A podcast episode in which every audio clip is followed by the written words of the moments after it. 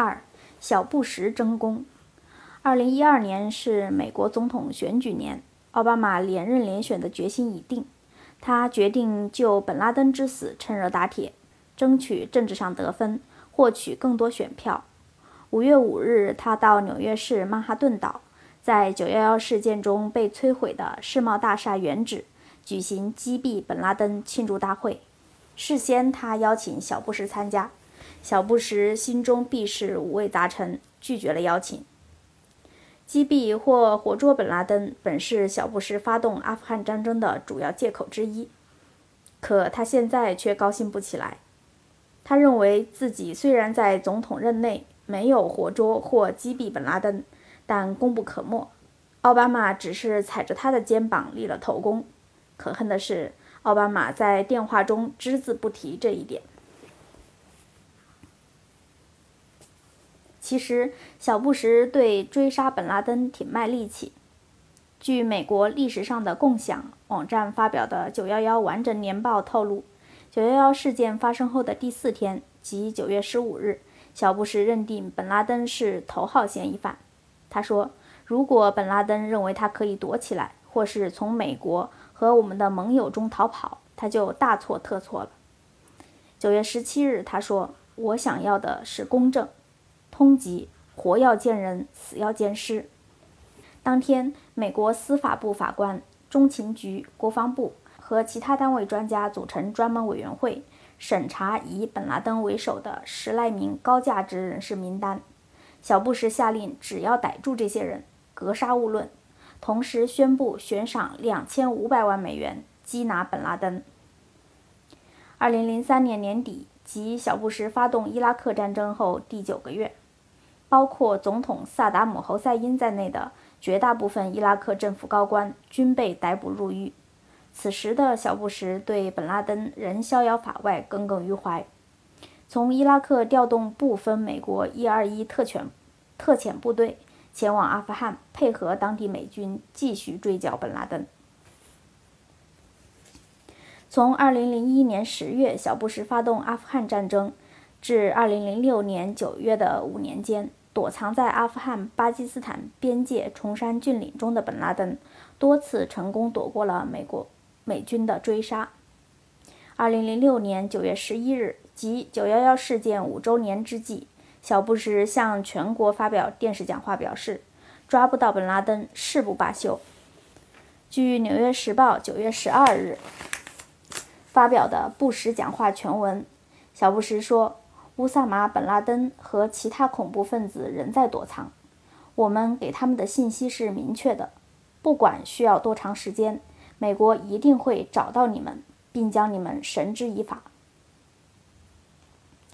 当年九月十四日，新华社驻华盛顿记者李学军以“美国与本·拉登猫鼠大战，不实誓言，活要见人，死要见尸”为题发表消息。解释了美军长期抓不到本拉登的原因。对于本拉登，布什曾发誓活要见人，死要见尸。美国也出动了大批部队，动用了高科技监听和卫星影像技术，甚至出动无人驾驶飞机，还悬赏两千五百万美元，但迄今未果。五年来，本拉登的藏身之处始终是个谜团。美国的《华盛顿邮报》日前刊登长篇报道。详述了五年来美国对本拉登的种种搜捕行为。报道说，美国秘密部署的旨在逮捕和杀死本拉登的突击队，最近两年连一条有价值的线索都没有找到。美国的高科技窃听根本无法获悉有关本拉登及其同伙的任何谈话记录，卫星监测也没有发现本拉登的藏身之处。九幺幺完整年报透露。二零零六年，美军发动以“炮弹行动”为代号的军事行动，进驻巴基斯坦，发现了本拉登信使的家庭住址。虽跟踪良久，但雾里看花，摸不着头脑。情报部门获得的有关本拉登行踪的虚假消息，让参与追剿的美军疲惫不堪。二零零七年下半年，仍然不见本拉登的影子。当年七月十三日。联邦国会参议院几乎全票通过议案，把对本拉登的悬赏金额提高一倍，达五千万美元。二零零八年，美国大选日益临，美国大选日益临近，美国情报部门仍然不知本拉登藏匿何处。但从蛛丝马迹的情报中，中情局开始怀疑阿波塔巴德可能是本拉登的藏身之地，但不敢肯定。这次大选，奥巴马获胜。二零零九年一月，小布什离开白宫回老家，在八年执政期间没能实现抓获本拉登的誓言，却是小布什心中抹不去的痛。奥巴马报喜时根本不提小布什政府追杀本拉登的功劳。让小布什怒不可遏。在本拉登被击毙后的第十天，即五月十一日，小布什终于憋不住了。他在美国著名赌城拉斯维加斯举行的对冲基金会经纪人会议上，向一千八百名听众发表讲话，首次就本拉登之死公开发表评论，发泄内心的不平。他说，奥巴马在电话中向他详细介绍了海豹突击队突袭本拉登在巴基斯坦住所的秘密使命，和奥巴马决定实施由他本人制定的击毙本拉登计划。布什承认，他当时只对奥巴马说了一句“是个好消息”。小布什说，他对本拉登之死并不欣喜若狂。这家伙死了，这是好事。他的死是反恐战争的重大胜利。他是恐怖主义的头子。我曾在阿富汗接见过海豹突击队第六小队的队员们，他们特棒，懂技术，有才能，很勇敢。我对他们说：“我希望你们拥有你们所需要的一切。”一名队员对我说：“我们需要您允许我们去巴基斯坦踢那头蠢驴。”小布什这番诙谐的话，除了自我吹嘘之外，也是发泄对奥巴马的不满和嫉妒。美国舆论注意到，正是小布什为奥巴马打下反恐战争的基础，追捕本拉登的情报和工具也是小布什提供的。可是，奥巴马在电话中竟然只字不提这些重要事实，小布什自然愤愤不平。他无法咽下这口气，他认为自己功不可没。回想起他追捕本拉登八年的艰苦经历，花钱无数，人死不少，就是抓不到本拉登。再回想起曾为此受到美国舆论界和政界嘲笑的岁月，心里更不是滋味。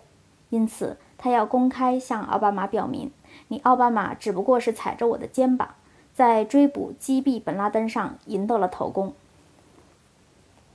自二十世纪九十年代以来，美国政府把昔日朋友本拉登视为自己的头号敌人，而本拉登则把美国看作他的头号敌人。他坚决反对美国在自己祖国驻军，耀武扬威，反对美国支持以色列。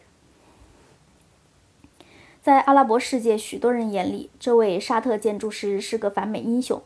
可悲的是，本拉登缺乏战略和策略意识，在反美的道路上走向了极端，终于惨死在美国的枪口下。美国有线电视新闻网在911事件后发生第五天，即9月16日。以本拉登说他不是袭击的幕后主使为题，发表发表的一条消息很耐人寻味。主要内容如下：美国认为上周恐怖袭击纽约和华盛顿的头号嫌疑犯伊斯兰激进领导人乌萨马·本拉登周日否认他在这次被认为已经杀死数千人的袭击中有任何作用。九幺事件爆发后，本拉登通过总部在卡塔尔的半岛电视台。阿拉伯语卫星频道发表声明，否认自己与这一事件有关。声明说：“美国政府每次遭到他的敌人攻击时，一直指责我背后主使。我向世界保证，我没有谋划最近的袭击。这次袭击看来是有人出于个人原因谋划的。”声明说：“我一直生活在阿富汗伊斯兰酋长国，并遵循其领导人的规定。”现任领导人不允许我进行这样的行动。当天问他是否相信本拉登的声明，布什总统说：“毫无疑问，他是头号嫌疑犯，这毋庸置疑。”在世界贸易中心的标志性双塔被摧毁和五角大楼被严重破坏后，执政的阿富汗塔利班官员们马上说，他们怀疑本拉登参与实施这一行动的可能性。塔利班。1996年在阿富汗夺得政权的原教旨主义伊斯兰民兵组织否认本拉登与恐怖主义有联系，并说他们切断了本拉登与外部世界的全部通信手段。本拉登死了，但美国至今拿不出确凿证据证明本拉登是策划911事件的头号嫌疑犯。